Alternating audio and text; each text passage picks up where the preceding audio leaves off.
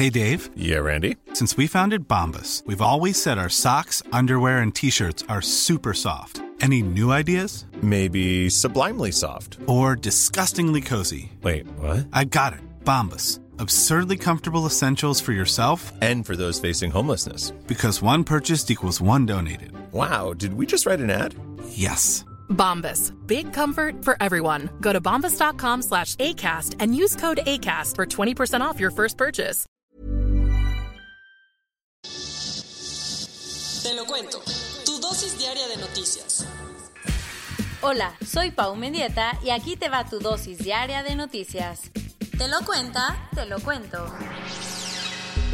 Héroes agredidos. Los trabajadores de los centros médicos están recibiendo ataques porque hay quien los ve como fuentes de contagio. Mientras que en muchas partes del mundo los ciudadanos salen a sus balcones para aplaudirle al personal de salud, en México la cosa es muy diferente. Aunque el Consejo Nacional para Prevenir la Discriminación, CONAPRED, solo tiene dos denuncias formales, muchísimos trabajadores de ese sector han usado las redes sociales para contar cómo han sido agredidos en la calle por la creencia de que pueden contagiar a la gente. ¿Qué ha pasado? Según testimonios, varios médicos y enfermeras han sido obligados a bajarse del transporte público, no les han dejado rentar inmuebles y hasta han sido atacados físicamente al grado de que a algunos les han escupido o echado cloro encima. La situación se está complicando tanto que el senador de Morena, Salomón Jara, ya dijo que va a presentar una iniciativa para castigar con hasta 25 años de cárcel y multas cercanas a los 130 mil pesos a quienes agredan al personal médico. Pero en lo que esto se aprueba, hospitales como el Balbuena en la Ciudad de México ya le pidieron a su personal que no use batas durante sus trayectos al trabajo. Haciendo historia. El Fondo Monetario Internacional prevé que el panorama económico después de la pandemia sea parecido al de la Gran Depresión. Hace tres meses el Fondo Monetario Internacional había dicho que confiaba en que la economía mundial iba a crecer 3.3%, pero de repente vino el coronavirus y la cosa cambió drásticamente. Ayer, en sus pronósticos semestrales, el fondo dice que habrá una caída en el crecimiento global del 3%, y según sus funcionarios, esta caída va a ser mucho más dolorosa que la crisis de 2008. ¿Qué tanto? Bastante, pues solo se puede comparar con lo visto en la Gran Depresión de 1929. Y parece que nadie se salva, porque los países más afectados, como Italia, tendrán una contracción de hasta 9.1%, mientras que China le va a decir bye bye a su impresionante ritmo de crecimiento, 6.1% el año pasado, y se espera que solo logre crecer 1.2%. El asunto está tan grave que muchos lo empiezan a llamar The Great Lockdown. Pero tranqui, que no todas son malas noticias, porque el Fondo Monetario Internacional espera que para 2021 la economía poco a poco mejore y se recupere, aunque sea en un 5.6%. Mientras muchos estamos sufriendo con la pandemia, hay otros que la están pasando bomba. El gran ganador, Amazon, ya que en solo lo que va del año, sus acciones han aumentado 20%. Y ahí no para la buena racha. Tan solo ayer, la empresa de Jeff Bezos subió 1.8%, superando otra vez el billón de dólares y rompiendo su propio récord. De hecho, las cosas van tan bien que Amazon anunció que va a contratar 75 mil nuevos empleados para poder mantener su servicio ahora que las ventas están aumentando.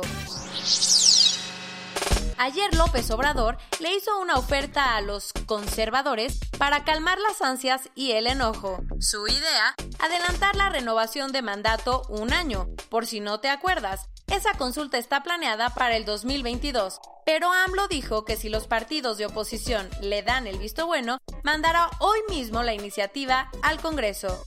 O sea que como el pueblo pone y el pueblo quita, en las próximas elecciones federales de 2021 podría haber una boleta que diga, ¿quieres que siga el presidente o que renuncie? A veces es mejor cortar por lo sano y la senadora Lili Telles lo sabe bien. Por eso, ayer informó que deja la bancada de Morena en el Senado por tener diferencias de criterio con sus compañeros. ¿Como cuáles? La también periodista dice que no es de izquierda y que esas cosas del aborto y el matrimonio gay no le van. De hecho, Telles se llevaba tan mal con sus colegas que en diciembre, la Comisión de Honestidad de Morena había pedido que la sacaran de la bancada, ya que ni siquiera está afiliada al partido.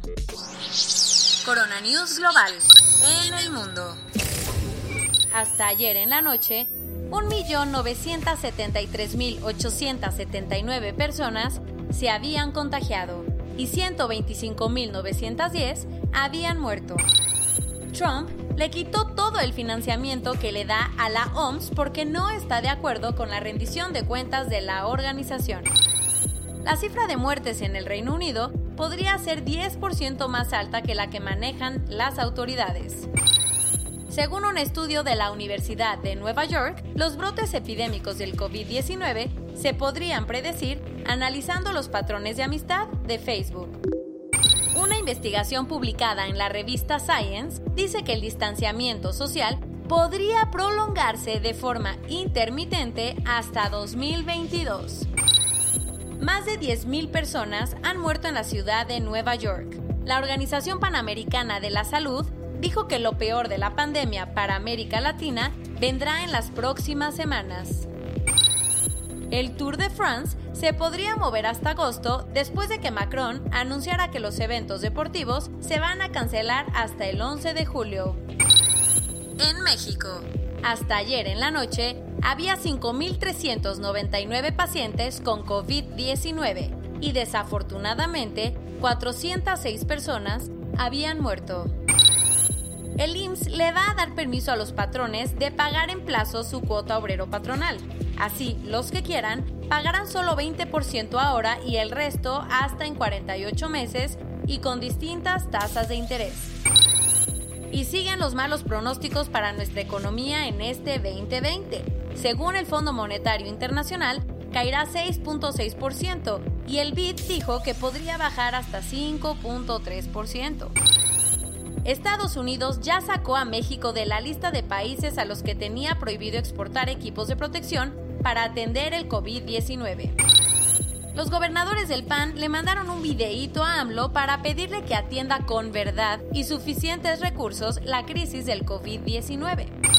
Mientras tanto, el gober de Jalisco se puso las pilas y anunció que en su estado va a haber hasta 500 pruebas aleatorias de coronavirus al día para encontrar nuevos casos la UNAM va a aplazar la convocatoria para la segunda vuelta del examen de ingreso a licenciatura. El Centro Citibanamex de la Ciudad de México le ofreció sus instalaciones al gobierno para funcionar como hospital temporal. Lo bueno, hasta ayer en la noche, 474.261 se habían recuperado. GlaxoSmithKline y Sanofi se unieron para desarrollar una vacuna. Lo impresionante, juntos tienen la capacidad de manufacturar más vacunas que nadie a nivel mundial. Así que si desarrollan la del COVID-19, podrían tener cientos de millones de dosis que se necesitarán. En Austria sigue el distanciamiento social, pero ya empezaron a abrir algunos parques y pequeños negocios. La situación en Italia va mejorando, ya que ayer registró el menor número de contagios en un mes. Y esto es todo por hoy. Nos vemos mañana con tu nueva dosis de noticias. Pau Mendieta se despide.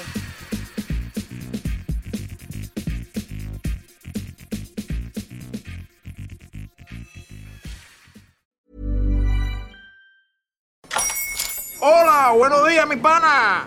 Buenos días, bienvenido a Sherwin Williams. ¡Ey! ¿Qué onda, compadre?